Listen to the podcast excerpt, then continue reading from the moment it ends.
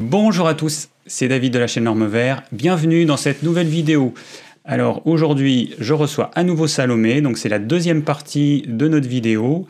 Euh, vous avez déjà été nombreux à poser beaucoup, beaucoup, beaucoup de questions. On a répondu à presque toutes les questions. Finalement, on a décidé de faire la deuxième partie plutôt que de faire un live. Donc vous aurez le live la fois suivante ou un petit peu après parce qu'on a prévu aussi de faire un question-réponse. Donc il y a tout un tas de questions hyper intéressantes qui nous ont été posées et on s'est dit que ces questions pouvaient intéresser euh, tout le monde.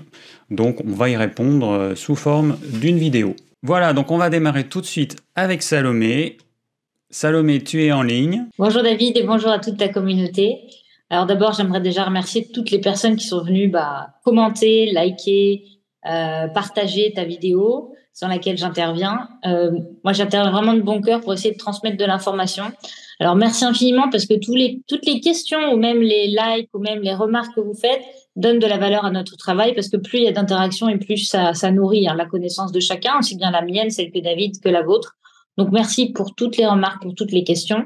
Et donc, on continue aujourd'hui pour travailler un peu sur le profond, hein, ce que vous attendez énormément sur la mise en place de ces différentes alimentations réduites en glucides. Et comme l'a dit euh, David, on viendra par la suite, je pense, traiter des problématiques ou des questionnements plus ciblés pour vraiment coller à, vos besoins, parce que c'est ça l'objectif. Ok. Alors, on va commencer par des petits rappels pour être sûr que tout est bien intégré. Euh, on va parler de, des macronutriments, de ce qu'on appelle la priorité oxydative. Alors ça, c'est un terme un petit peu technique que je pense que beaucoup ne connaissaient pas. Bon, Salomé va, va vous résumer tout ça. Et puis, et puis, et puis, euh, et puis voilà. Et puis, bon, on t'écoute, Salomé. Hein, c'est à toi. Alors, effectivement, euh, ces différents lives qu'on est en train de faire pour vous avec David peuvent paraître un petit peu des cours magistraux, mais je pense, hein, selon moi et selon ma fibre, hein, ma manière d'entrevoir les choses, c'est bien de comprendre ce qui se passe physiologiquement et ensuite en, pour pouvoir répercuter ses connaissances sur ce qu'on vit euh, de, manière, de manière épigénétique, sur ce qu'on vit sur son environnement, sur son envie alimentaire, sur ses comportements. Et ça part forcément de certains noms. Par exemple, là, David parlait de priorité oxydative. On est obligé de passer par ce terme parce que c'est la réalité, en fait. Et derrière ça, il va y avoir tout un concept plus vulgarisé qu'on va pouvoir amener. Et c'est pour ça qu'on est là, vraiment, pour vous vulgariser la, la connaissance, laquelle est la mienne, mais est parfois différentes pour David ou d'autres. Mais ensemble, à travers vos différentes lectures et différents visionnages de vidéos, vous allez vous constituer un corpus de connaissances qui va vous permettre de vous adapter à votre particularité. Donc au niveau des rappels, très succinctement, nous avons dans notre organisme besoin de trois types de macronutriments, les glucides, les protéines, les lipides. À l'intérieur de ces macronutriments, il n'y a que deux sources d'énergie, les glucides et les lipides.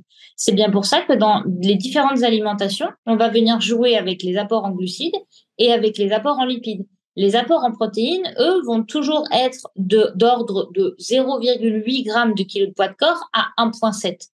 On trouvera dans certaines données, dans certaines recherches, dans certaines études, des personnes qui iront à plus de 2, voire 2,5, ou des personnes qui iront à un peu moins. Il y en a qui comptabiliseront la masse maigre et d'autres la masse totale. Encore une fois, il faut se trouver un peu sa fourchette. Et moi, pour aider les personnes dans les alimentations réduites aux glucides à trouver leur taux de protéines, j'utilise très souvent l'impact de la néoglucogénèse. Pour, pour faire très vite, lorsqu'on consomme un peu trop de protéines, on va se mettre à, sécréter du sucre dans notre organisme et ça va se ressentir sous forme de symptômes. Des coups de fatigue après le repas, des coups de chaleur, on peut avoir quelques fringales quelques temps après alors qu'on n'a pas mangé de glucides.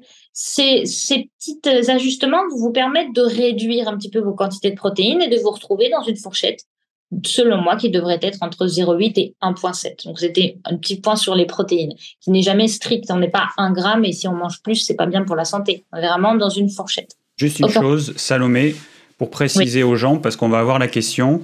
Euh, pourquoi est-ce que euh, le corps il transforme les protéines en sucre? Eh bien, tout simplement parce que notre corps il n'est pas capable de stocker les acides aminés. Donc je vous rappelle, vous mangez des protéines, les protéines sont coupées en petits morceaux, ces petits morceaux on appelle ça des acides aminés, c'est ça qui va passer dans le sang. Notre corps, il va utiliser ces acides aminés pour reconstruire euh, les muscles, les cellules, fabriquer certaines les hormones, les neuromédiateurs, les enzymes digestives, etc. Et euh, tout ce qui est en excès que le corps n'a pas pu utiliser, il ne peut pas le stocker. Ça veut dire qu'il va soit l'éliminer, mais ce serait quand même une perte d'énergie pour l'organisme, soit il va le transformer en sucre. Et donc c'est ce qu'on appelle la néoglucogénèse, et c'est ce dont vient de parler de Salomé, c'est qu'on va transformer tous les acides aminés qu'on n'a pas pu utiliser en, euh, en sucre. Et c'est pour ça que ça sert strictement à rien d'en manger trop. Oui, et même selon la science, les fameux 1.7 pourquoi 1.7 Parce qu'ils ont remarqué qu'au-delà, ça n'avait aucun impact sur le métabolisme de la prise de masse musculaire, par exemple. Ça n'était pas avantageux. J'aimerais juste ajouter une petite notion qui est très importante en alimentation cétogène, parce qu'elle va impacter la cétose, justement, on en viendra, mais pourquoi je vais aborder ça maintenant? La néoglucogénèse que tu viens d'exprimer, David, effectivement, c'est la transformation des protéines glucoformateurs en glucose. Certains sont cétoformateurs, donc il n'y a pas toutes les protéines qui vont se transformer en glucides.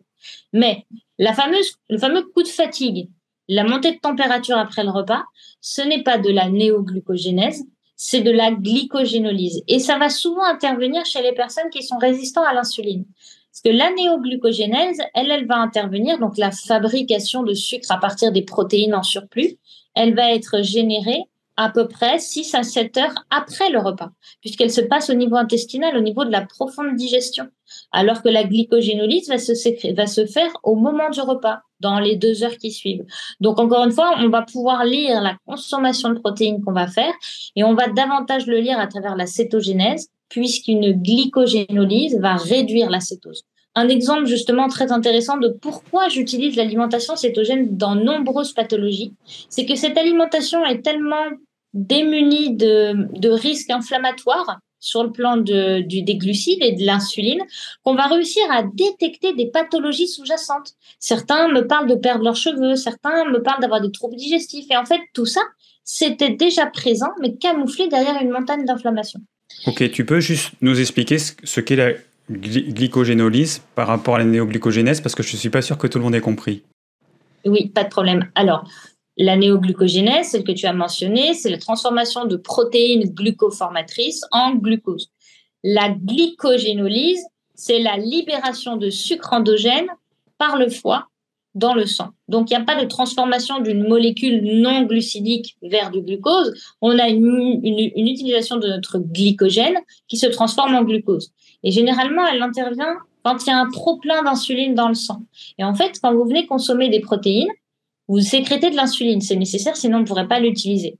Cette élévation du taux d'insuline dans le sang va venir augmenter la quantité d'insuline qui va récupérer le sucre circulant. Parce que l'insuline, elle vient récupérer le sucre, mais elle vient aussi récupérer les protéines. Elle, elle, se fiche un peu de qui elle doit récupérer, elle récupère tout ce qui passe.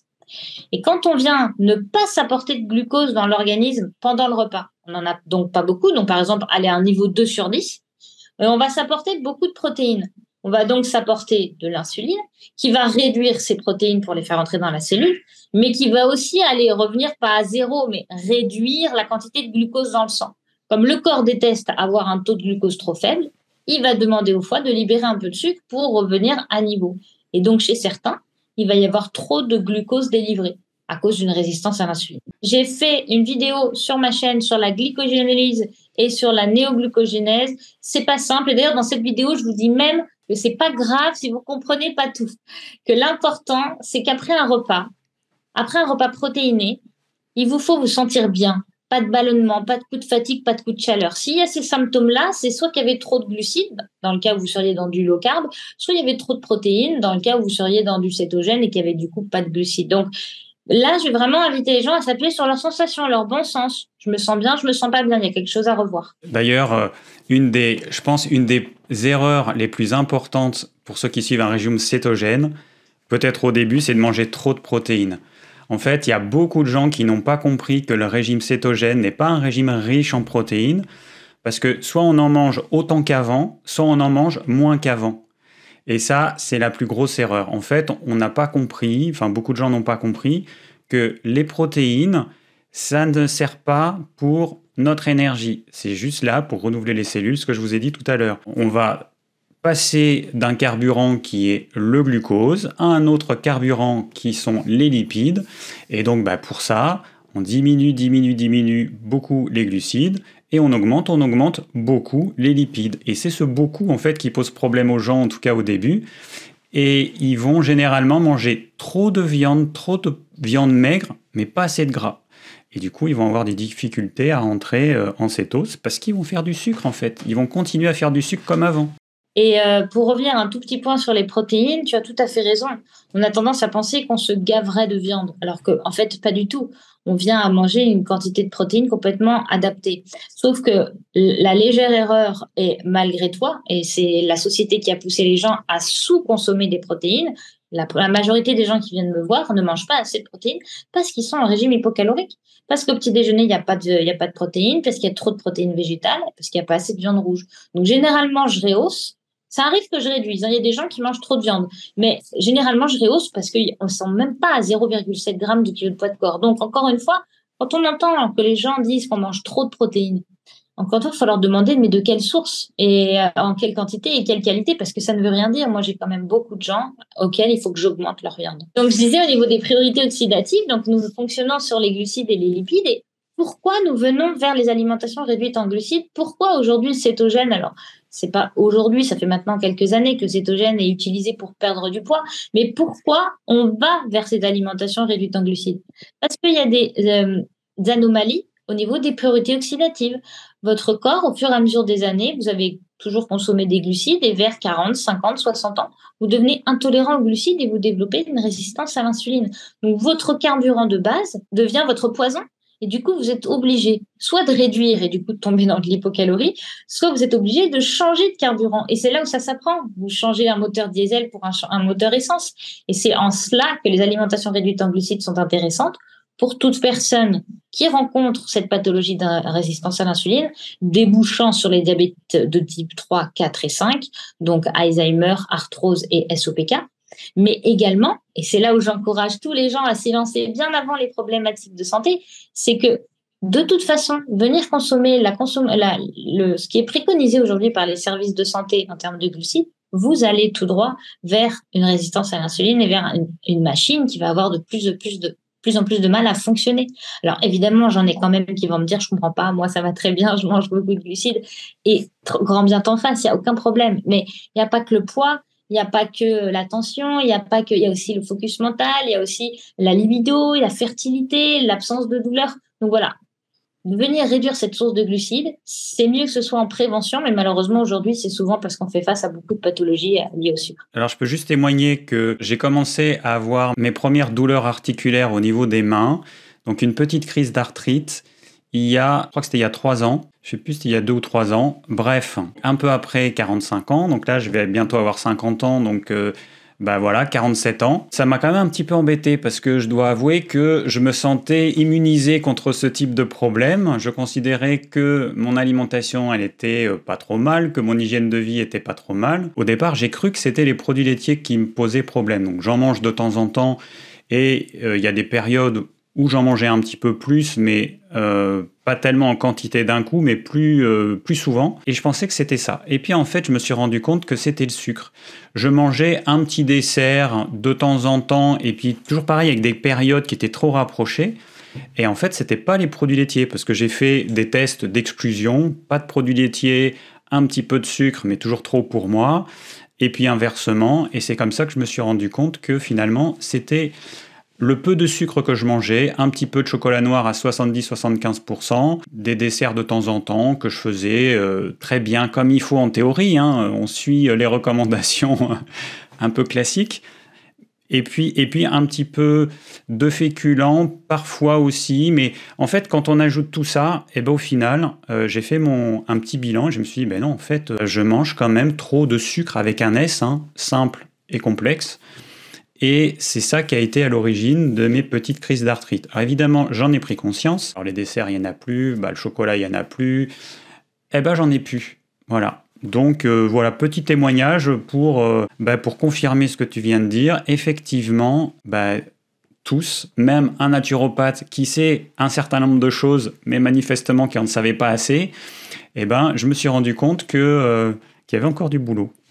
Voilà. Comme tu te lances dans le témoignage, je vais, en faire de même pour moi. Surtout que dans les derniers commentaires, j'ai vu qu'il y avait certaines personnes qui avaient entendu dire que j'avais fait de, l'anorexie.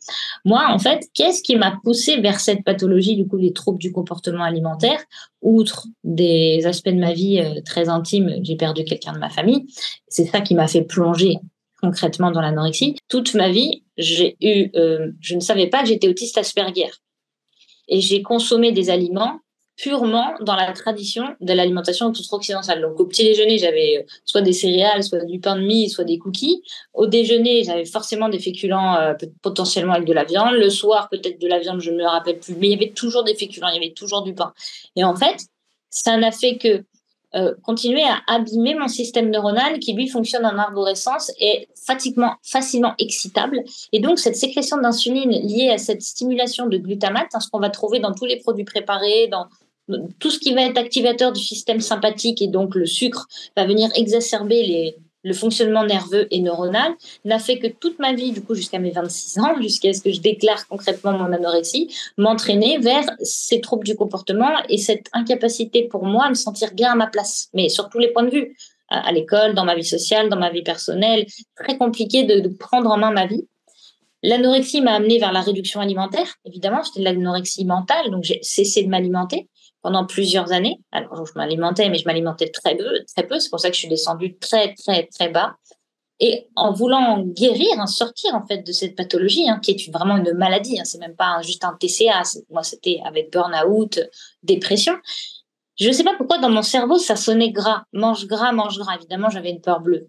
Et j'ai décidé pour ma pour ma vie de oui, je me lance, je me lance dans le cétogène. Et c'est à partir de là en fait que tout s'est passé avec douceur oui, j'ai repris en main ma santé corporelle, mais surtout, cette absence de glucides, cette absence d'insuline et cette richesse en cholestérol a nourri mon cerveau profondément et donc a remis tout en place. Et aujourd'hui, j'arrive à être calme et des émotions apaisées. Donc, même si juste vous souffrez de troubles du comportement alimentaire, d'anxiété, d'obsession, de vous avez des traumas, vous avez des, des tocs, l'alimentation cétogène va vous aider parce que cet apport très riche en cholestérol va nourrir le cerveau qui ne demande que du gras. En fait. Pour les alimentations réduites en glucides, donc ce sont les solutions, comme je disais, pour pallier les, les troubles métaboliques dans leur globalité qui sont très souvent liés à cette résistance à l'insuline.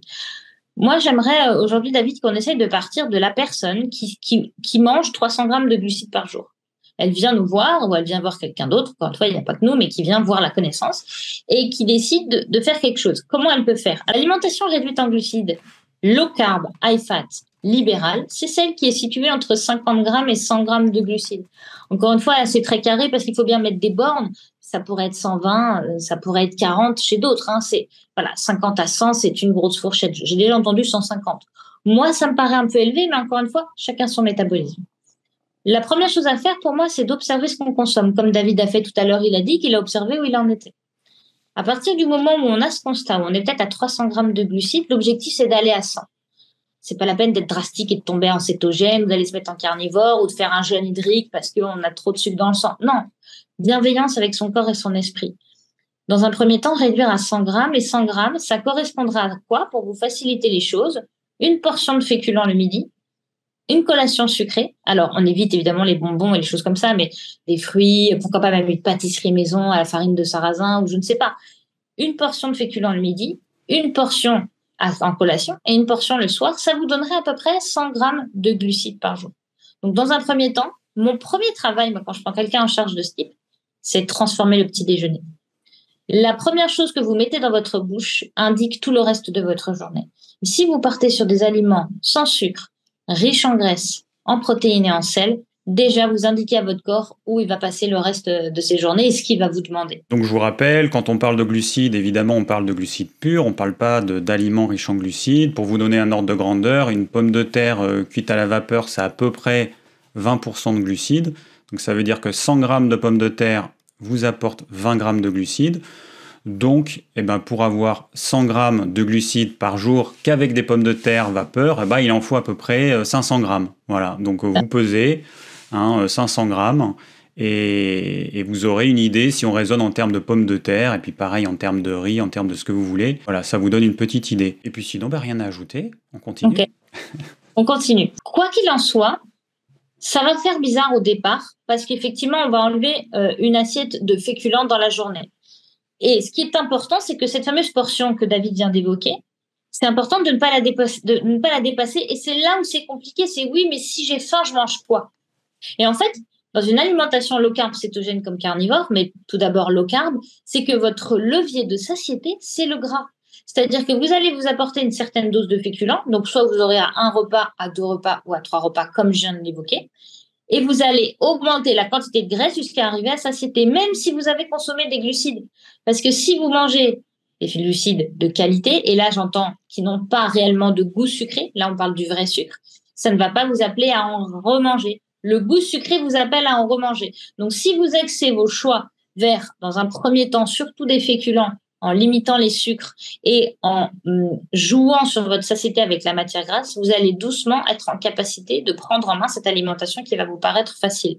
Si je continue sur le low carb modéré, on est à moins de 50 grammes. Donc, on aurait par exemple plus le repas du midi avec des féculents. On n'aurait plus que la collation et le dîner. Et enfin, on va pouvoir retirer, alors là, généralement, ça se passe un peu dans les deux plans, quand on passe en alimentation cétogène, donc inférieure à 20 grammes, bah là, on n'a plus du tout de féculents. Et les seules sources de sucre qu'on aurait, ce serait potentiellement des fruits rouges, mais que je déconseille tout de même dans un premier temps, parce que quand on souffre de résistance à l'insuline, même quelques fraises peuvent faire monter la glycémie et donc sécréter l'insuline et bloquer la personne dans une hyperglycémie pendant plusieurs jours. Donc, on va venir réduire les glucides par étapes dans la journée. C'est ce que j'appelle utiliser la chrononutrition plus on démarre la journée avec du gras et du salé, et moins on a envie de sucre dans la journée. Donc le premier travail, c'est de transformer son petit déjeuner, son déjeuner, son dîner, pour aller vers la réduction totale des glucides. Pour ceux qui voudraient évidemment se lancer dans du cétogène ou dans du carnivore, mais encore une fois, ça dépend de chacun et des problématiques. Euh, il y a des gens qui vont se dire, mince, si je commence ma transition et que je réduis, ok, mes glucides à 100 grammes par jour, mais que je peux quand même manger du gras jusqu'à ne plus avoir faim, est-ce que je vais pas grossir?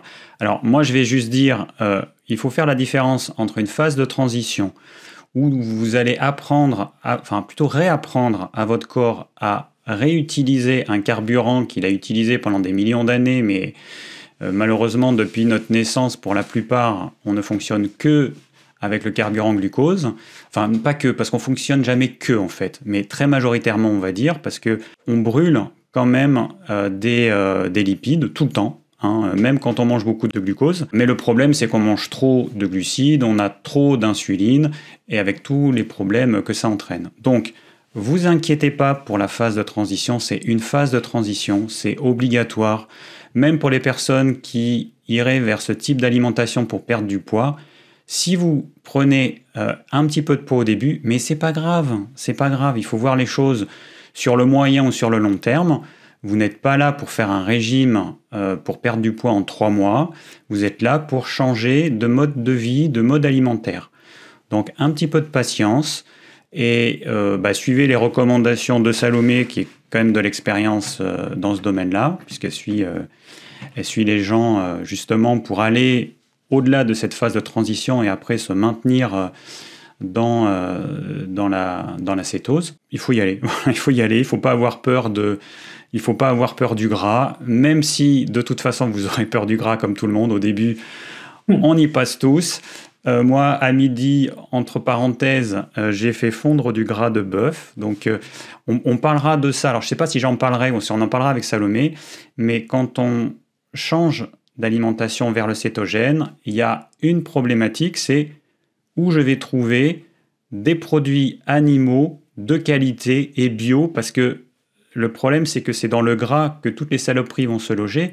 Donc, on est obligé d'aller vers des produits animaux bio. C'est impératif. en tout cas, moi, c'est mon conseil. Et bien, du coup, il faut trouver d'autres filières, d'autres moyens de s'approvisionner. Parce que, bah, moi, par exemple, sur mon petit marché euh, où je vais tous les samedis faire mes courses, eh ben, je n'en ai pas. Voilà, j'ai des, des bons bouchers, mais c'est pas bio. Donc euh, il faudra qu'on parle de ça. Et donc à midi, bah, j'ai fait fondre du gras de bœuf. J'ai acheté euh, du gras de bœuf. J'ai acheté 4 euh, kilos. Là, j'ai déjà fait fondre 2 kilos.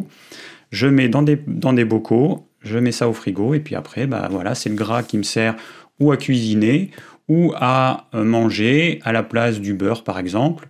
Et sachant que c'est important, on en parlera aussi, mais d'avoir une alimentation variée.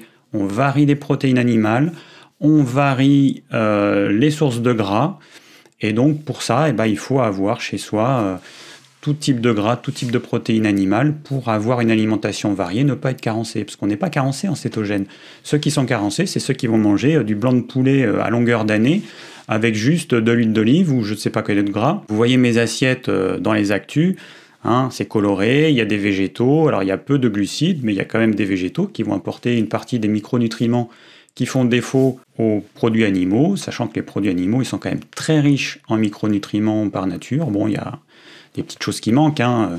C'est clair que la vitamine C, à moins de manger du foie cru, bon, ça va être compliqué. Donc, c'est vrai que ce sera plus facile d'aller trouver sa, vitamine C euh, dans de la salade verte ou des choses, euh, des choses comme ça. Mais sinon, n'oubliez pas que les produits animaux sont extrêmement riches en micronutriments.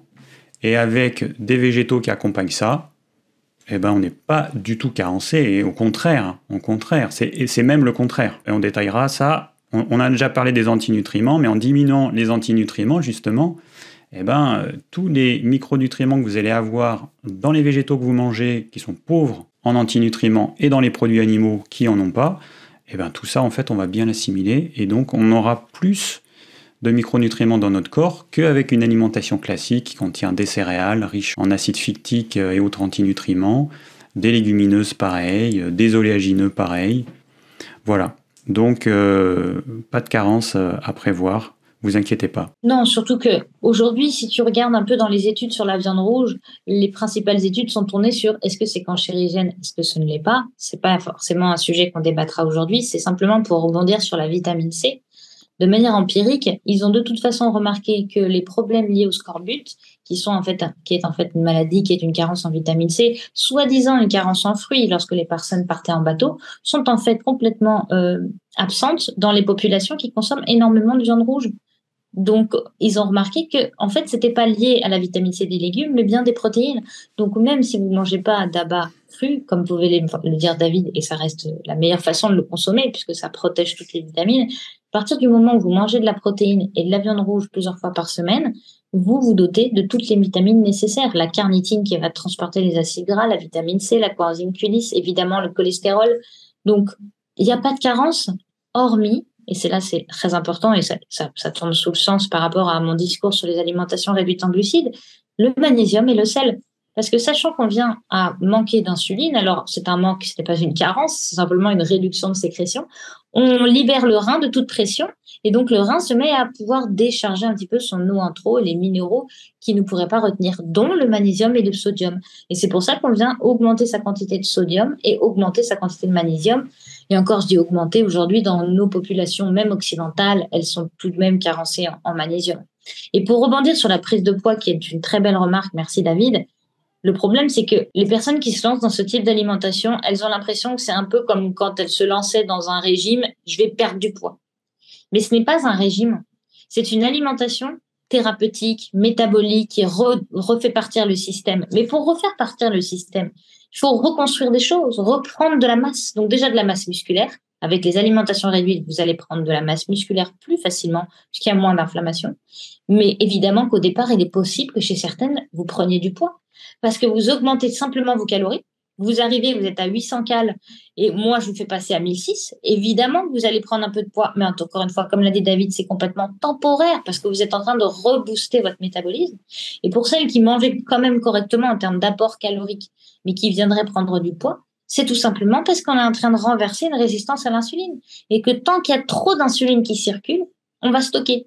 Est-ce que la solution, c'est d'arrêter de se donner à manger? Absolument pas il faut cette période de transition, un peu ce pont. Moi, j'appelle ça un pont entre une alimentation occidentale à sa perte de poids. Et ben, ce pont, c'est adopter une alimentation réduite en glucides, plutôt cétogène, plus vous êtes résistant à l'insuline, pour ensuite aller vers la perte de poids. C'est vraiment une courbe en U pour ensuite pouvoir descendre, mais vous ne pourrez pas choisir votre poids cible. J'ai des personnes qui me disent, Salomé, euh, ça me fait perdre trop de poids, je suis trop maigre, euh, ou alors ça m'a fait prendre du poids, j'en perds pas. Vous ne déciderez pas de votre poids. La qualité de vos protéines, la qualité de vos matières grasses, la qualité de votre satiété, de votre rassasiement, la qualité de votre sommeil, la gestion de votre stress va vous permettre d'arriver à votre poids appelé pondérostat. Mais vous ne pouvez pas choisir. Il y a certaines personnes, euh, je ne sais plus si c'est chez toi David, qui m'ont pas reproché, mais parce que j'étais mince. Voire certains m'ont dit maigre. Oui, c'est vrai. Je viens de 36 kilos hein, avec l'anorexie. Aujourd'hui, je suis à 49 kilos pour 1m68. Avant ma période d'anorexie, j'étais à une soixantaine de kilos. Sauf que j'étais très mal répartie. C'est-à-dire, je pense même que à travers mes problèmes d'Asperger et donc cette anxiété, hein, je pense, impacter sur une possible prise de poids, euh, je pense que j'avais une dominance d'oestrogène. Du coup, j'avais plutôt un, profil, malgré que j'étais très sportif, parce que j'ai fait fac de sport pour faire professeur d'activité physique adaptée, eh ben, j'arrivais pas vraiment à être musclé ou à être tonique. Depuis que j'ai adopté l'alimentation cétogène, évidemment, j'ai repris le poids perdu, les 36 kilos à 49, mais je suis bloquée aujourd'hui à 49. Mais je suis complètement en forme. Je suis levée tôt le matin parce que je suis en forme, je suis couchée tôt parce que je suis fatiguée avec le coucher du soleil, j'ai pas de fringales, j'ai pas de, perte de concentration. Je, suis vraiment, mon état de santé est parfait, sauf que mon poids, et si je me rapproche de l'IMC, selon mon IMC est maigre. Mais en fait, je suis maigre pour la, la, santé aujourd'hui, mais mon corps n'a jamais été en aussi bonne santé. Pas de problème de transit, pas de fringales, pas de douleur, pas de quoi que ce soit. Donc, cette alimentation, elle va vous faire passer par un yo-yo, peut-être une montée, une descente, et elle va vous amener à bon port. C'est ça ce que vous voulez en fait. Hein. Vous voulez vous trouver serein, en énergie, sans douleur. C'est ça en fait être en santé. C'est pas faire 50 kilos parce que vous l'avez décidé, mais c'est faire le poids de votre corps dans lequel il se sent bien. Petite remarque sur euh, le, côté physique ou de toi ou de moi. Évidemment, euh, on a notre génétique, on a notre vécu.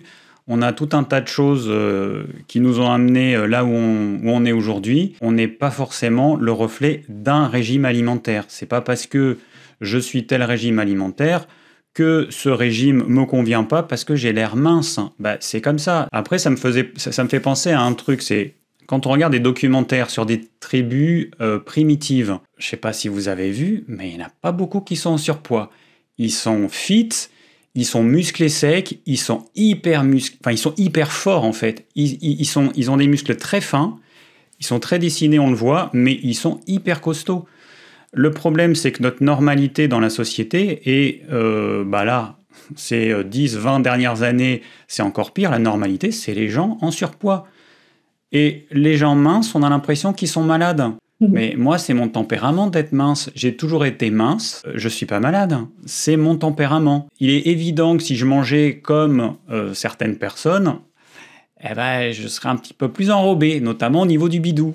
Hein, parce que ça, euh, chez les hommes, quand on atteint la cinquantaine, ça pardonne pas. Donc vous focalisez pas sur nos physiques, on est comme on est, euh, on vous a partagé certaines choses, donc vous savez qu'il y a peut-être eu des choses difficiles euh, qu'on a vécues, et voilà, ça peut expliquer certaines choses, mais le régime cétogène, c'est le régime cétogène, et comme Salomé vient de dire, nous sommes tous différents, et donc il y a des personnes qui vont prendre du poids, il y a des personnes qui vont perdre du poids, cette phase de transition qui va nous amener vers la euh, adaptation, eh ben, elle varie suivant les personnes. Donc on fait avec, on est patient, ça va prendre quelques mois.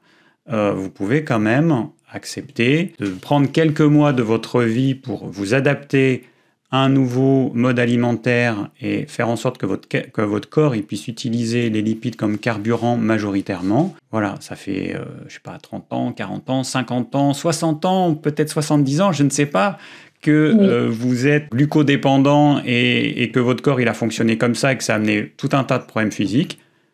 Acceptez de passer quelques mois de transition et puis après, bah, après ce, sera, ce sera sympa. Et ça vaut le coup, ça vaut tellement le coup. Justement, je vais, je vais continuer à, décrire un petit peu les différentes alimentations réduites en glucides et en quoi, à la fois, on ne peut pas les mélanger. C'est-à-dire que, comme vous l'avez vu, on est inférieur à 100 grammes de glucides jour, mais la transition va se faire à 20 grammes. Alors, évidemment, pas 20 pile. Mon Dieu, je suis à 21. Mon Dieu, je suis à 19. Encore une fois, il faut vraiment voir les choses de manière. Là, c'est théorie, mais chez certaines personnes, 20 grammes de glucides ne va pas permettre la cétose, il va falloir 15, il va falloir 10. Et chez certaines personnes, on va pouvoir être à 30. Ça, c'est déjà vu. Donc, la différence entre ces alimentations réduites en glucides et ce qui va vous aider dans votre choix, mais ce ne sera pas que le seul critère, c'est de décider si oui ou non vous basculez de fonctionnement métabolique. Quand vous serez, si vous restez supérieur à 20 grammes de glucides, vous restez de toute façon dans une alimentation glucidique votre corps utilise comme priorité oxydative le sucre et viendra utiliser le gras par la suite. Si vous décidez de basculer en alimentation cétogène, vous basculez sur un, un métabolisme lipidique. Vous allez fonctionner surtout sur les corps gras. Ce qui veut dire que dans les priorités oxydatives, votre corps, une fois céto-adapté, c'est-à-dire après avoir renversé sa résistance à l'insuline et avoir instauré durablement une quantité de cétone dans le sang, vous allez fonctionner quasiment que sur les cétones et fonctionner sur les glucides pour les organes glucodépendants. J'aimerais faire une petite remarque, peut-être que ça va trop loin, mais c'est pas grave. J'ai vu quand même des personnes qui étaient calées sur le cétogène. Il est probable qu'en alimentation cétogène, vous vous retrouviez avec une glycémie plus élevée qu'en alimentation glucidique.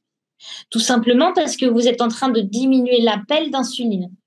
Si en alimentation cétogène, vous cessez de faire appel à l'insuline, votre glycémie, elle va pas forcément rester inférieure à 80, elle va peut-être être à 85, 90, et vous allez fonctionner sur les corps gras. Parce que votre corps, et là je vais vous apporter une notion, c'est le cycle de Randall. Hein, je vous donne une notion si vous voulez aller voir par la suite exactement ce que c'est. Le cycle de Randall, c'est le fait de vous apporter plus de gras que d'autres substrats et votre corps va rouler dessus. Et donc, vous allez utiliser en priorité les corps gras et délaisser les sucres.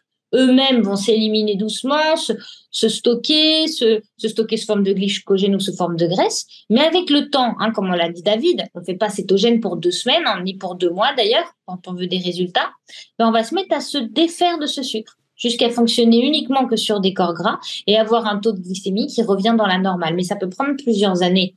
Je parle de cette glycémie dans la normale, ce qui ne vous empêche absolument pas de perdre du poids d'ici là. C'est juste pour vous dire que votre taux de glycémie ne vous indique pas votre état de santé. Ce sera toujours votre taux d'insuline. Peu importe votre quantité de sucre dans le sang, dans vos bilans sanguins, demandez toujours à votre médecin de vous mettre le taux d'insuline ou au moins l'hémoglobine glyquée. Avec ça, vous avez tous les éléments en main pour savoir si vous avez besoin d'un 100 g de glucides, d'un 50 g, d'un 20 g, d'un 10 g. Et même en carnivore, si votre résistance à l'insuline reste élevée, il faudra envisager peut-être du jeûne. Mais là, je ne vais pas plus loin sur le terme, mais vous inquiétez pas, euh, j'ai tout un protocole là-dessus dont on pourra en parler avec grand plaisir avec David, si ça, si ça vous intéresse. Le jeûne en carnivore, en céto, en pourquoi, comment, comment protéger sa thyroïde en faisant ça. Mais avec votre taux d'insuline, vous aurez déjà des réponses sur qu'est-ce qui sera bon pour vous. Par contre, la glycémie cinétique, c'est-à-dire la glycémie qu'on prend après le petit déjeuner, après le déjeuner, après le dîner, celle que vous prenez à la maison pendant que vous pratiquez votre alimentation, celle-ci va vous aider à peaufiner vos choix. Est-ce que je suis à 100 Est-ce que je suis à 70 grammes de glucides? Est-ce qu'il vaut mieux être à 40 Est-ce qu'il vaut mieux être à 20 Ça, ce choix, il se fait sur le long cours. Mais d'un point de vue, je choisis de me mettre en keto ou en low carb, c'est votre insuline qui va vous aider à faire ce choix. En parlant de glycémie, j'ai testé le capteur, euh, le capteur euh, de glycémie en temps réel. C'était intéressant de, de, de voir visuellement l'impact qu'a un aliment qu'on mange au bout d'un certain temps. Donc moi, c'était en l'occurrence les fruits. Et je ne pensais pas que les fruits amenaient des pics de glycémie aussi importants, euh, puisque ce que j'avais entendu dire, c'est les jus de fruits, oui, il n'y a pas de fibres, les fruits, il n'y a pas de problème. Bah ok, mais euh, j'ai montré dans une actu euh, mes courbes, ça amène quand même des sacrés pics de manger uniquement des fruits. Et ce qui a été intéressant aussi, parce qu'on ne peut pas se mesurer par exemple la nuit, euh, pour François, lui, la nuit, il avait des hypoglycémies, des petites hypoglycémies, alors qu'il était en cétogène. Hein. Lui, pas du tout de glucides, euh, cétogène pur et dur. Hein.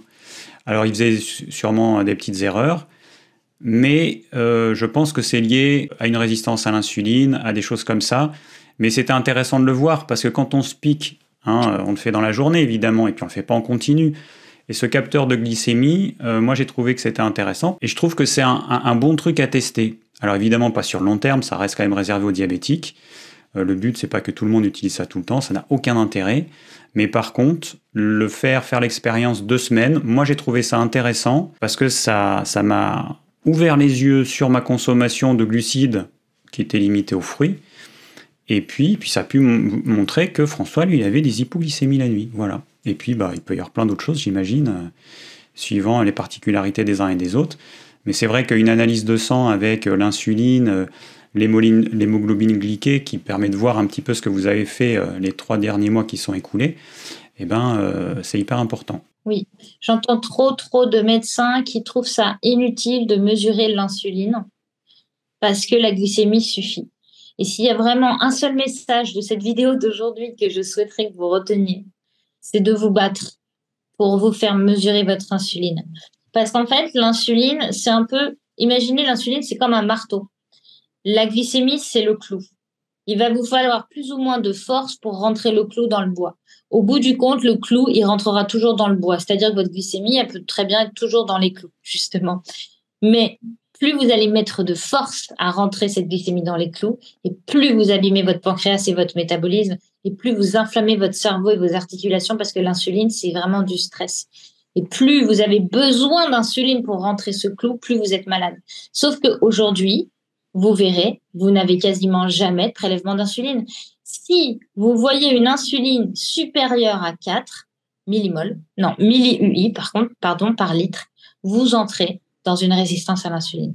Donc déjà, bien en amont, mais bien en amont, parce que dites-vous que les médecins s'affolent quand on est à 25 millilitres par litre, parce que la glycémie dépasse les 1 gramme, et encore des fois, ils attendent les 1,26 pour dire, oui, vous êtes diabétique, on va faire quelque chose.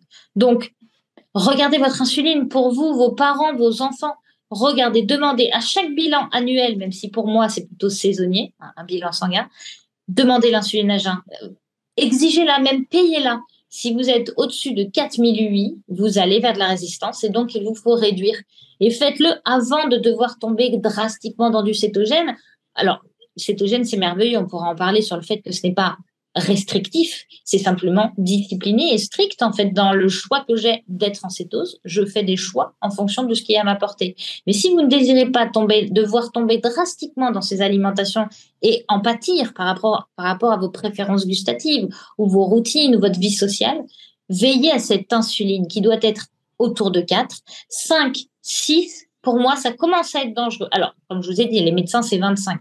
Mais voilà, vous pouvez pas être au plus de 6. Déjà, là, il vous faut revoir un petit déjeuner peut-être moins sucré.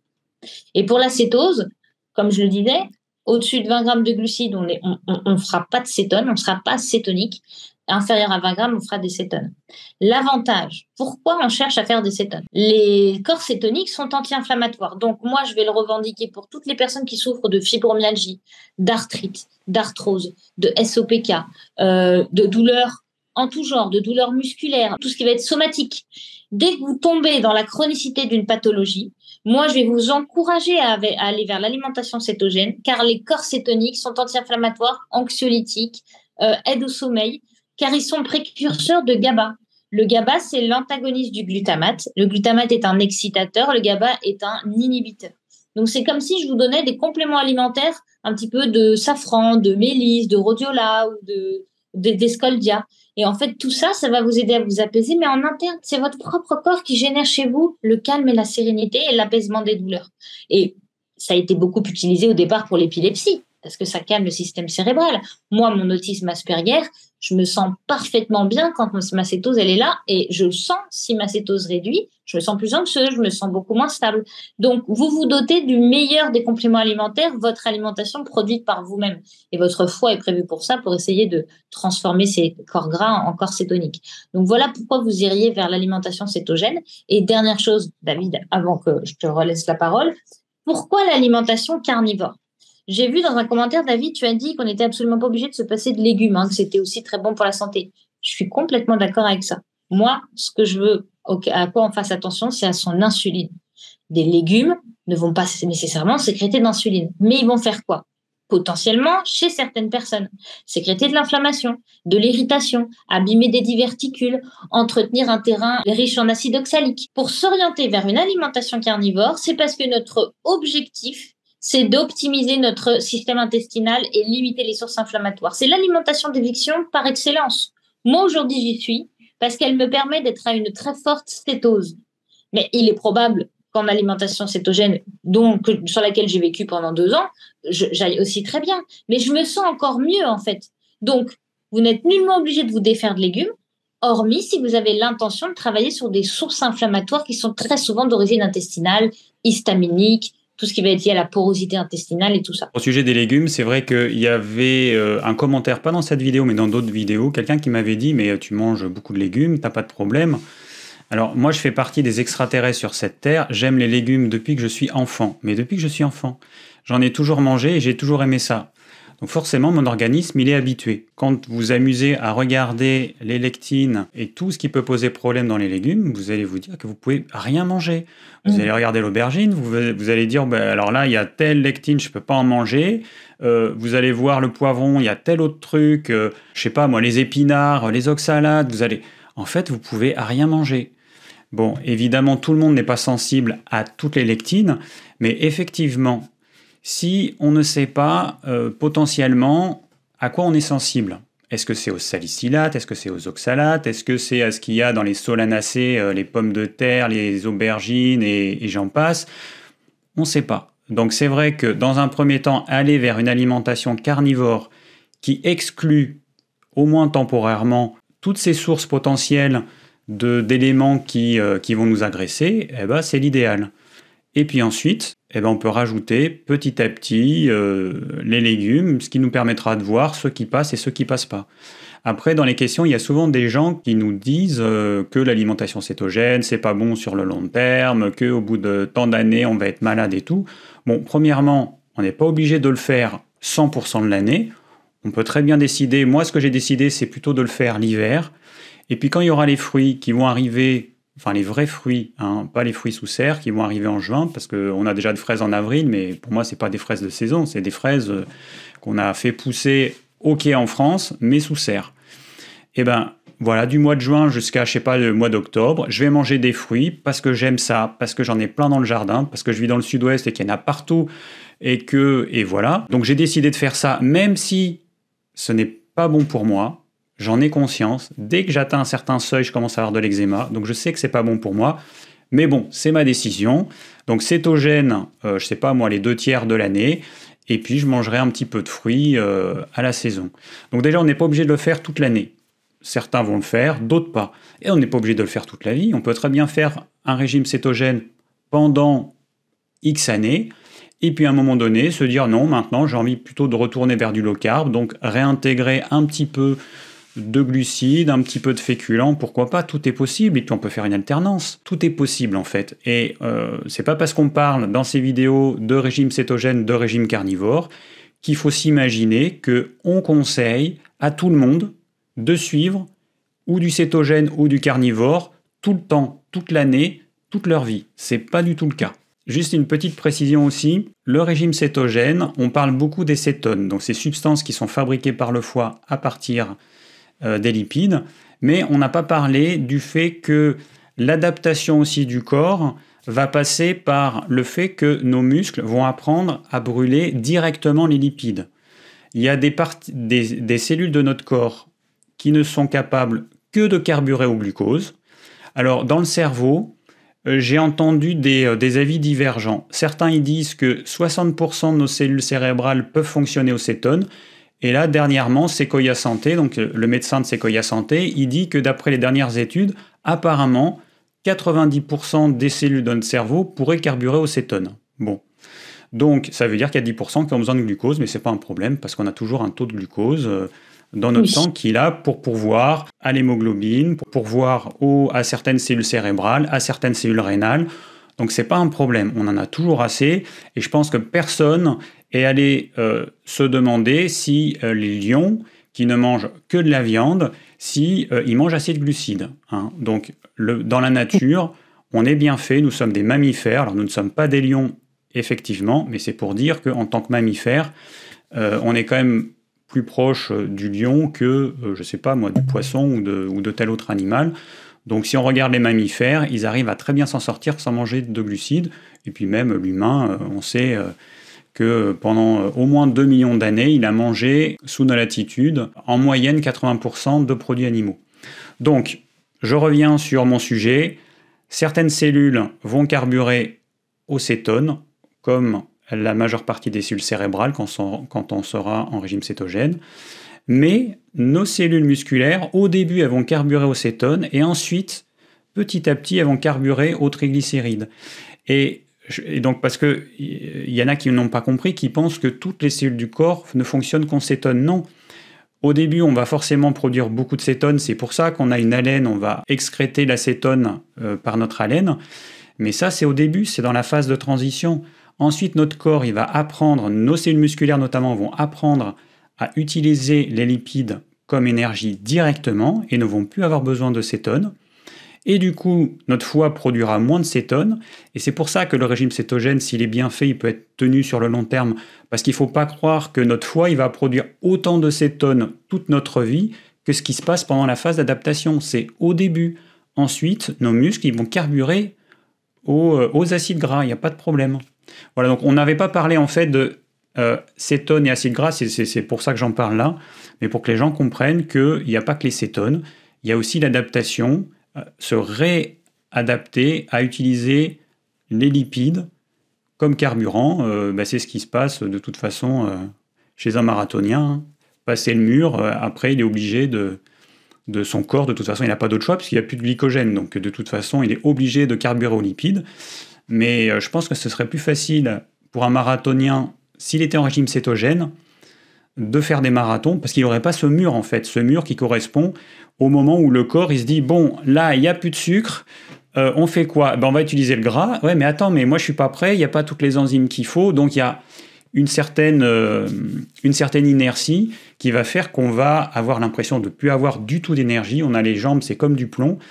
Et puis, quand le corps, ben, finalement, il arrive à utiliser les lipides, là, à nouveau, là, ça devient fluide. Le marathon, il, ça devient plus facile. On a à nouveau un carburant euh, à disposition et qui là, euh, et euh, on, en a pour suffisamment longtemps. Petite parenthèse fermée. Et que je réouvre, que je réouvre comme d'habitude, parce que bon, moi, je suis passionnée de bilan sanguin. J'adore lire les bilans sanguins, vous aider à, alors, j'ai aucun droit de diagnostic de quoi que ce soit, mais je vous oriente, je vous dis ce que j'en pense, euh, je vous demande à votre médecin de, vous, de parler de ça. C'est-à-dire, je en fait, je vous prémunis un peu de quelques pistes pour que vous arriviez et que vous, ne vous laissiez pas juste guider, que vous disiez, j'aimerais savoir ça, j'aimerais savoir ça. Et pour rebondir sur ce que disait David, le moment où vous allez pouvoir voir que vous êtes en train de vous adapter à cette fameuse euh, combustion des triglycérides, qui est en fait une combustion des acétones et des acétylacétates, les, les hydroxybutyrates, les bêta-hydroxybutyrates, donc la BHB, BHB acétylacétate, acétone, ce sont les trois types de cétone que vous allez retrouver dans votre organisme. Nous, on mesure surtout ceux qui sont dans le sang, hydroxybutyrate, bêta-hydroxybutyrate. On va retrouver l'acétone dans la laine, comme David l'a exprimé, et l'acétylacétate dans les urines. Afin de voir si vous êtes en train de vous s'auto-adapter, ou du moins d'avoir une flexibilité musculaire de combustion des corps gras, outre que euh, les cétones bêta-hydroxybutyrate, vous allez pouvoir voir réduire votre taux d'acide urique. Votre taux d'acide urique durant les quatre semaines, les quatre premières semaines de votre alimentation cétogène, elle va monter en flèche. Pourquoi? Parce que votre corps fabrique énormément de corps cétoniques qui sont estimés comme des déchets. Vous allez les, vous allez les dégager en fait. Donc en fait, il n'y a pas de danger. Vous êtes juste en train de vider les corps cétoniques de votre organisme. Ça indique même un aspect plutôt anti-inflammatoire. Quand vous faites un très long jeûne, vous allez voir augmenter de manière drastique votre quantité d'acide urique, comme quoi vous êtes en train de réparer votre organisme. Certains l'assimilent parfois à une destruction musculaire, mais c'est là où il faut regarder la créatinine. Et très souvent, elle augmente un tout petit peu, mais pas suffisamment pour se mettre en danger. Et donc, ces quatre premières semaines, vous allez voir augmenter votre taux d'acide urique, donc votre fabrication de cétone qui va s'éliminer via les urines. Et pendant 12 semaines, elle va généralement revenir à la normale. Et c'est votre fameuse céto-adaptation. Alors, la céto-adaptation en termes énergétiques, on va plutôt la mesurer dans le sang pour regarder votre, taux de bêta-hydroxybutyrate et voir votre qualité de sommeil, votre focus mental, toute la sphère de votre santé euh, épigénétique pour voir si tout va dans le bon sens. Mais vous pourrez aussi le vérifier avec votre médecin dans votre acide urique où vous verrez qu'il va revenir dans les clous, ce qui voudra dire que soit il y aura moins de déchets jetés parce qu'il sera conservé, ces déchets seront conservés pour être brûlés, donc estimés importants par votre organisme qui a compris que c'était des, sources d'énergie, soit ils seront simplement brûlés, donc ils, seront de moins en moins présents. Donc tout à fait, David, je suis complètement d'accord avec toi. Le taux de cétone va énormément augmenter pour ensuite réduire. Je tiens juste à rappeler, et ça c'est pour ceux qui sont déjà en cétogène, je pense qu'ils ont pu l'observer. Moi, j'ai tendance à avoir recommandé un taux de cétone entre 1,5 à 3,5 millimoles pour être estimé correctement en cétose. Mais je tiens quand même à le dire, j'ai des personnes qui sont à 1 millimol et qui n'arrivent pas à dépasser les 1 millimol après nombreuses années en cétose et qui, qui, vont très bien sur le plan de la santé, la prise de masse musculaire, le poids, l'énergie, l'absence de fringales eh ben, ces 1 millimol lui suffisent en fait. Donc encore une fois, vous n'êtes pas un chiffre, tout comme vous n'êtes pas un régime alimentaire, tout comme vous n'êtes pas un poids. Si certains tournent à 2,7, d'autres, pardon, tournent à 4 millimol, si vous, vous tournez à 1 et que vous vous, vous, trouvez très bien, il n'y a aucun problème là-dessus. Ne cherchez pas à augmenter votre taux de cétonémie alors même qu'il n'y a pas de raison d'être. Ce n'est qu'un chiffre. Alors ça, ça c'est très juste parce que c'est un, ça peut être une source de stress. C'est un petit peu la même chose qu'au niveau du poids. Il est évident que quelqu'un qui est mince, qui a des muscles secs, ne pourra jamais ressembler à Schwarzenegger, sauf à passer par des produits euh, qui vont euh, forcer la nature. Et eh bien là, c'est pareil. En fait, ce que vient de dire Salomé, c'est simplement que peut-être que votre corps a besoin de produire peu de cétone pour être en cétose, simplement parce que bah, peut-être que votre corps va brûler plus d'acide gras que le voisin, peut-être que votre cerveau il aura besoin moins de cétone, je ne sais pas pourquoi, ou peut-être que vous êtes plus zen et que vous avez besoin de moins de cétone que quelqu'un qui est hyper nerveux. Il peut y avoir plein de causes à tout ça, mais en tout cas, il ne faut pas vous focaliser sur un chiffre. Et donc ce que tu as dit un petit peu rapidement, mais donc je reviens dessus, c'est que pour voir si quelqu'un est en cétose, on va pas uniquement prendre le taux de, euh, de bêta-hydroxybutyrate dans le sang, c'est-à-dire en, en, se piquant, comme je vous ai déjà montré euh, dans des vidéos précédentes. On va aussi eh ben, demander à la personne euh, comment est son sommeil, on va demander comment est, son, est sa forme, son énergie. Et en fait, c'est tout ça qui va nous dire, ah, la personne, d'après tous ces indicateurs, a priori, elle est en cétose. C'est pas mmh. uniquement la prise de, euh, de cétone dans le sang, parce que cette prise de cétone qui est un instant ponctuel, si on avait quelque chose de continu, à la limite, ce serait plus précis, mais c'est vraiment ponctuel. Et des fois, ça peut être élevé pour une certaine raison, ça peut être basse pour une autre raison. Donc, euh, c'est pas forcément, euh, c'est pas un indicateur absolu. C'est juste un indicateur parmi d'autres. Euh, l'acide urique, donc tu disais, aller voir euh, avec son médecin. Donc, comme, moi je vous ai montré dans une autre vidéo, il y a aussi des petites bandelettes pour mesurer son acide urique. Hein. donc, d'ailleurs, François il le fait. Et donc, vous pouvez, si vous le voulez, mesurer également votre acide urique en restant zen, si ça augmente un petit peu les premières semaines, elle vient de vous le dire, c'est normal, mais ça vous permettra de voir l'évolution de votre taux d'acide urique avant, pendant la phase d'adaptation et puis de voir que après ça, descend tout naturellement. Mais vous pouvez le mesurer. Euh, voilà, c'est des bandelettes qui coûtent à peu près le même prix que celles du glucose, donc euh, c'est pas les plus chères. Les plus chères, c'est les bandelettes de cétone qui sont les plus chères. Euh, voilà, donc j'ai fini. Tout à l'heure, je veux juste dire ça, c'est très important. Comme quoi, on ne pourrait pas suivre l'alimentation cétogène au long cours. Encore une fois, c'est un mot, l'alimentation cétogène. C'est une alimentation qui va permettre la fabrication de cétose, de cétone.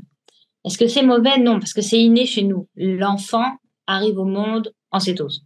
Ça, c'est clair et net. L'enfant est sous cétose en arrivant. Donc, il n'y a pas de danger à être en cétose. Et c'est là où je vais inviter à tout à chacun de prendre ses responsabilités. Je, ne jette la pierre à personne. Hein. Au contraire, même à moi, encore aujourd'hui, à travers mon alimentation, je me questionne sur comment je me sens. Quand vous allez voir votre état de sommeil, votre, humeur, votre énergie, votre capacité de récupération, votre focus, votre libido, votre envie, votre joie de vivre. C'est ça qui va vous indiquer si votre alimentation vous convient.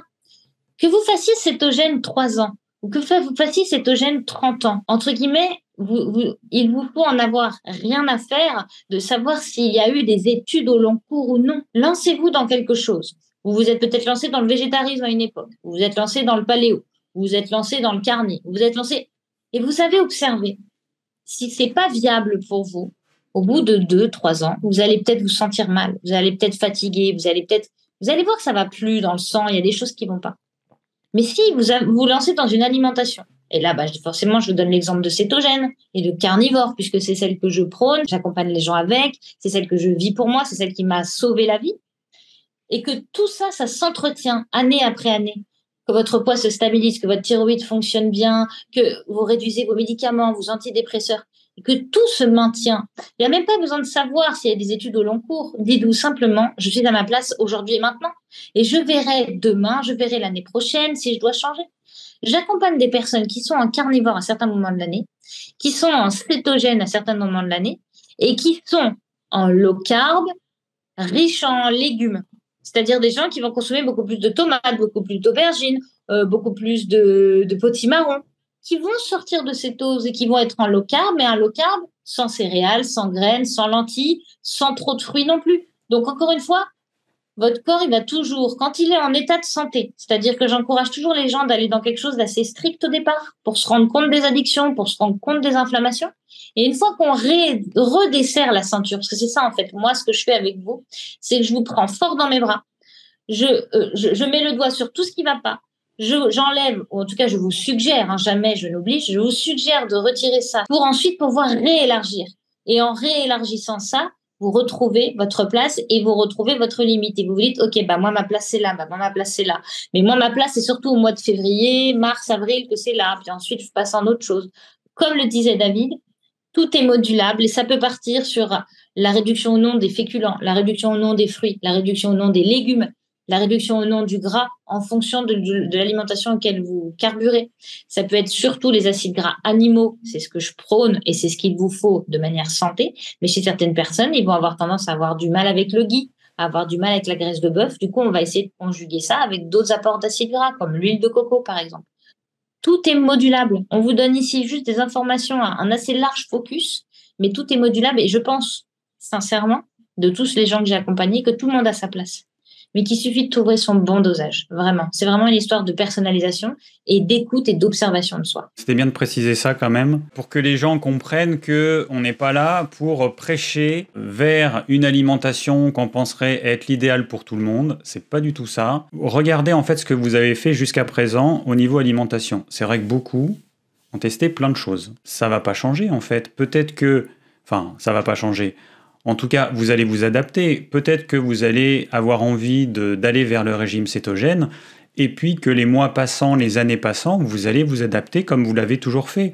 Vous allez vous rendre compte que euh, bah, le régime cétogène strict vous convient parfaitement, donc vous allez le faire jusqu'à ce que vous, ayez envie de changer, ou alors bah, vous allez faire des alternances sur une année, voilà. Mais ça, c'est important que tout le monde ait bien conscience que on vous propose un mode alimentaire qui a euh, énormément d'avantages, qui a beaucoup d'intérêt et qui va permettre à pas mal de personnes de euh, dire au revoir à certains petits problèmes. Moi, j'ai dit au revoir à mon arthrite. Je dis au revoir à mon eczéma dès que j'arrête complètement de manger des fruits. Si j'en mange trop, bah, il revient me voir, il me fait un petit coucou. Bon, mais au moins, je, je connais la cause. Et puis bon, ça, c'est des problèmes euh, très légers. Il y a des personnes qui ont des problèmes ou psychiques ou physiques autrement plus graves et qui euh, vont trouver dans le régime cétogène euh, une solution quasiment miraculeuse, tellement ils auront passé toute leur vie à tester plein de choses qui n'auront pas fonctionné. Et là, euh, quelque chose d'aussi simple en apparence, eh ben ça, ça va les soulager ou partiellement complètement. Simple en apparence et simple dans la pratique aussi, parce que l'alimentation cétogène, c'est très simple j'ai sorti un short sur euh, YouTube qui vous explique cétogène en toute simplicité. Une portion de viande à chaque repas, une à deux poignées de légumes et au moins 20 grammes de beurre dans l'assiette. Et si vous avez encore faim, vous ajoutez du beurre. Ça, c'est pour l'alimentation cétogène. S'il y en a qui avaient besoin de conseils sur le low carb, high fat, vous savez bien que vous savez où nous trouver. Enfin, dans les questions à David ou sur ma chaîne, il n'y a aucun problème. Mais en plus de ça, c'est simple. Vous ne, vous prenez plus la tête. Des légumes cuits ou des légumes crus, une dose de protéines, à peu près la taille de votre main, et vous voyez si vous vous sentez rassasié, et du gras en abondance, à satiété, jamais à l'écœurement. Aussi simple que ça. Et il y avait quelqu'un dans un de tes questions, euh, David, qui parlait, et c'est très intéressant, sur le fait que effectivement, on est très connecté à notre psychologie, notre notre deuxième cerveau hein, et nos comportements alimentaires. Vos comportements face à votre assiette, que vous soyez en low carb ou en cétogène, doivent toujours être pris en considération. S'il y a des peurs, il faut les accepter. S'il y a des frustrations, il faut les écouter. Je ne vais jamais empêcher quelqu'un de manger des glucides si ce glucide a du bon pour son organisme. Alors, dans, dans des addictions, ces addictions sont souvent bonnes à court terme et mauvaises à long terme. La cigarette, le sucre, évidemment que c'est un dommage. Mais c'est pas après pas, aliment par aliment, qu'on va venir soit retirer, mais surtout remplacer. T'es fan d'amandes? C'est trop riche en acide phytique, prends des noix de macadamia. T'es fan de chocolat, c'est trop, euh, c'est trop âpre pour toi le chocolat noir, alors tu prends un chocolat à l'érythritol. Oui, c'est pas magnifique, oui, c'est pas génial, mais on respecte son intégrité mentale parce que de toute façon, vous ne pourrez pas avancer, vous avancez main dans la main avec votre corps. Donc, comme dit David, quand lui, il a envie de manger des fruits jusqu'à avoir de l'eczéma, il fait plaisir à son mental jusqu'à venir ensuite donner la place à son corps. Et on vient essayer de jouer au puzzle entre trouver l'aliment qui viendrait parfaitement remplacer, l'aliment qui est, qui est un peu, un peu, un peu ce que j'appelle gris, c'est-à-dire qu'il reste un peu mauvais, mais de temps en temps, comme le fromage, les gens ont vraiment mal toléré le fromage et pourtant, ça leur apporte du bonheur à cause de la morphine, de la caséine. Bah, tout ça, pour moi, c'est pas négligé. C'est autant important que de savoir si on est en cétose ou pas. C'est-à-dire que tout a de l'importance, qu'il faut accorder de la valeur aux moindres sensations et aux moindres résultats sanguins et corréler tout ça pour en faire un tout et trouver son alimentation à soi. Je vais le dire, et puis euh, bah, on le redira peut-être une autre fois, mais évidemment, dans ces vidéos, on est là pour vous transmettre une certaine connaissance et une expérience, enfin surtout Salomé, pour l'expérience du régime cétogène. On n'est pas là pour faire du conseil personnalisé, le conseil personnalisé, vous doutez bien que c'est pas possible dans ce type de, vidéo. Ça se passe que euh, entre un thérapeute et une personne. Si vous avez besoin d'être suivi euh, pour aller vers le régime cétogène, vous contactez Salomé et vous aurez un conseil personnalisé. Dans ces vidéos, c'est pas possible.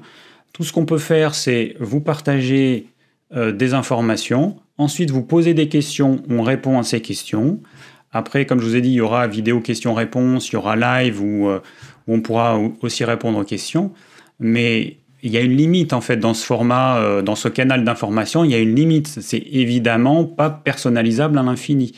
Mais euh, voilà, vous, verrez ça avec Salomé euh, si vous avez envie d'être guidé sur cette voie. Mon cher David, je pense, j'aime dire ce que tu en penses, mais qu'on a fait le tour sur le préambule, enfin sur l'explication et l'exposition de ces alimentations réduites en glucides. Si vous avez la moindre question sur des macros. Alors, on n'a évidemment pas abordé la qualité des aliments, mais on l'a abordé rapidement avec David. Certains fromages, certaines viandes, certains acides gras plutôt animaux, plutôt bio. Voilà, tout ça, ça peut faire partie de questions-réponses, ça peut faire partie du live. Voilà, là, on vous apporte vraiment, je dirais, le, le, socle, le bloc, euh, mais qui va encore manquer, évidemment, quand j'ai sûrement pas tout dit. Euh, mais j'espère en tout cas que ça a été clair, que vous avez une meilleure compréhension du déroulé des alimentations réduites en glucides, la différence entre le LCHF et le keto carnivore.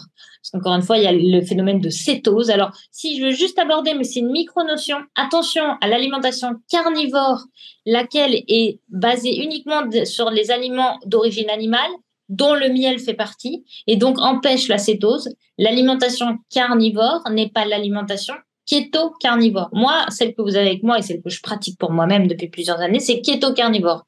C'est-à-dire, je ne fonctionne qu'avec des aliments d'origine animale et moi, en plus, c'est du PKD, c'est du paléo-kétogénique diet, c'est-à-dire que j'ai même pas de produits laitiers. C'est-à-dire que moi, c'est hypo-inflammatoire. C'est vraiment du beurre, du ghee, de la graisse de bœuf, de la viande, euh, et c'est à peu près tout. Et des œufs et du poisson, évidemment. Et avec ça, je tombe en cétose. Mais ceux qui pratiquent une alimentation carnivore, vont avoir une consommation de protéines beaucoup plus grande et donc faire de la glycogénolyse et de la néoglycogénèse, comme je l'ai évoqué tout à l'heure, et donc sortir de cétose, et pourront potentiellement manger du miel, donc sortiront de cétose. Donc voilà, si vous comprenez bien le low carb high fat, pas de cétose, mais réduit en glucides, le, cétogène et le kétocarnivore cétose et avec ou sans produits d'origine végétale, vous avez plus ou moins compris le mécanisme qui vise à quoi? Réduire la quantité d'insuline dans l'organisme et donc pallier les pathologies du 21e siècle. Je pense que c'est bien, euh, bien résumé. On a abordé pas mal de choses. Je pense qu'il y a encore autant de choses à aborder. On va réfléchir tous les deux avec Salomé si euh, on prévoit de faire une vidéo euh, qui suivra celle-là parce qu'on aura oublié des choses, ou alors si le question-réponse y suffira. On va voir. Hein. On va voir en fonction de vos questions à l'issue de cette vidéo. Si vous avez envie euh, d'en savoir plus sur le régime cétogène, moi j'ai bien aimé le livre de, de Johan hein, de, la chaîne, de, la chaîne Super Keto. C'est un livre très concret, très pratique. Alors d'habitude j'achète des trucs sur ma liseuse, là j'ai acheté en format livre, mais c'est très coloré, c'est bien. Franchement j'ai trouvé très bien parce que j'avais lu un livre qui était un petit peu plus euh, théorique, le, livre de Mark Sisson, euh, La vie en mode céto, que j'ai trouvé très bien parce qu'il y a plein d'explications intéressantes. Mais le livre de Johan, pour une personne qui a envie de se lancer, j'ai rien à dire, tellement c'est, enfin moi, que je trouve euh, parfait en fait. C'est celui que je recommande, effectivement. Et il paraît que tu as prévu de faire un live avec, avec Johan On a fait une vidéo, on va sur la chaîne de Johan. Johan m'a gentiment invité pour faire une vidéo sur tout ce qui va être touché autour de la calorie, euh, le rapport à l'alimentation et la calorie. Euh, l'entrée en alimentation cétogène, le regard de deux personnes aussi qui coachent, puisque Johan et moi, nous sommes coachs en alimentation cétogène. Donc voilà, comment on aborde, qu'est-ce qu'on voit, comment on accompagne. Donc ça peut recouper aussi. N'hésitez pas à aller vous abonner à sa chaîne si c'est pas déjà fait pour aller voir un petit peu tout ce qu'elle propose. Et, on a prévu un live sur Instagram normalement pour encore une fois bah, débattre de tout ça parce que bah en fait David, sa passion, c'est la naturopathie et l'échange. Moi aussi, Joanne aussi. Et ce qu'on aime, c'est vraiment échanger en live. C'est vraiment ça qui, qui, pour moi, le plus intéressant. Et c'est évidemment pas possible tout le temps. Donc, on crée un peu ces vidéos enregistrées pour vous donner du support, pour pouvoir avoir quand même des échanges. Derrière, quand ça finit en live, bah, c'est génial. Donc, ce sera sur Instagram, par contre. Hein. Donc, il faudra que vous alliez voir sur l'Instagram de Johan. Donc, vous allez sur sa chaîne YouTube, vous tapez Super Keto. Et euh, dans la barre d'infos, vous verrez son Instagram. Et, et puis après, vous débrouillez. Hein. Après tout, vous êtes grand et vous savez comment faire. Bon, bah écoute, on arrive à la fin de cette vidéo. Bon, bah, comme je l'ai dit, j'ai essayé de transmettre les informations les plus vulgarisées possibles, les termes les plus simples, mais à la fois, je vous prends pas pour des moutons, je vous prends pas pour des idiots. J'ai vraiment envie que vous ayez des termes précis, des termes qui parlent glycogénolyse, neoglycogénèse, priorité oxydative, hydroxybutyrate, bêta-hydroxybutyrate. C'est pas simple, mais à force de les entendre, vous vous habituez et au moins quand vous les rencontrez à travers vos lectures, bah, vous savez un peu ce que ça veut dire. Et encore une fois, je sais bien qu'il y a certaines personnes qui m'écoutent et qui ont déjà entendu ces mots-là. Mais je pense qu'il ne faut pas avoir peur des mots. Ça veut dire quelque chose. Cétogène, ça veut dire quelque chose. N'ayez pas peur de l'alimentation keto, de l'alimentation cétogène, de l'alimentation carnivore. Ça ne veut pas dire qu'on se gave de viande parce qu'on est un keto carni. Mettez toujours de la valeur à ce que vous partagez. Un mot, ça camoufle beaucoup de choses derrière. Et c'est ça que qu'on veut transmettre aujourd'hui et que je veux transmettre, c'est que à travers cette simple vidéo, vous avez énormément d'empathie de ma part envers vous comme je vous l'ai dit, les alimentations réduites en glucides m'ont sauvé la vie et c'est pour ça que je donne la mienne pour accompagner d'autres vers une meilleure version d'eux-mêmes en traversant justement ce parcours du combattant de comment bien manger. Donc merci à tous bah, pour votre présence et votre écoute. J'en suis à chaque euh, commentaire très honorée. Merci Salomé pour ta participation à cette vidéo. J'espère que ça vous a plu.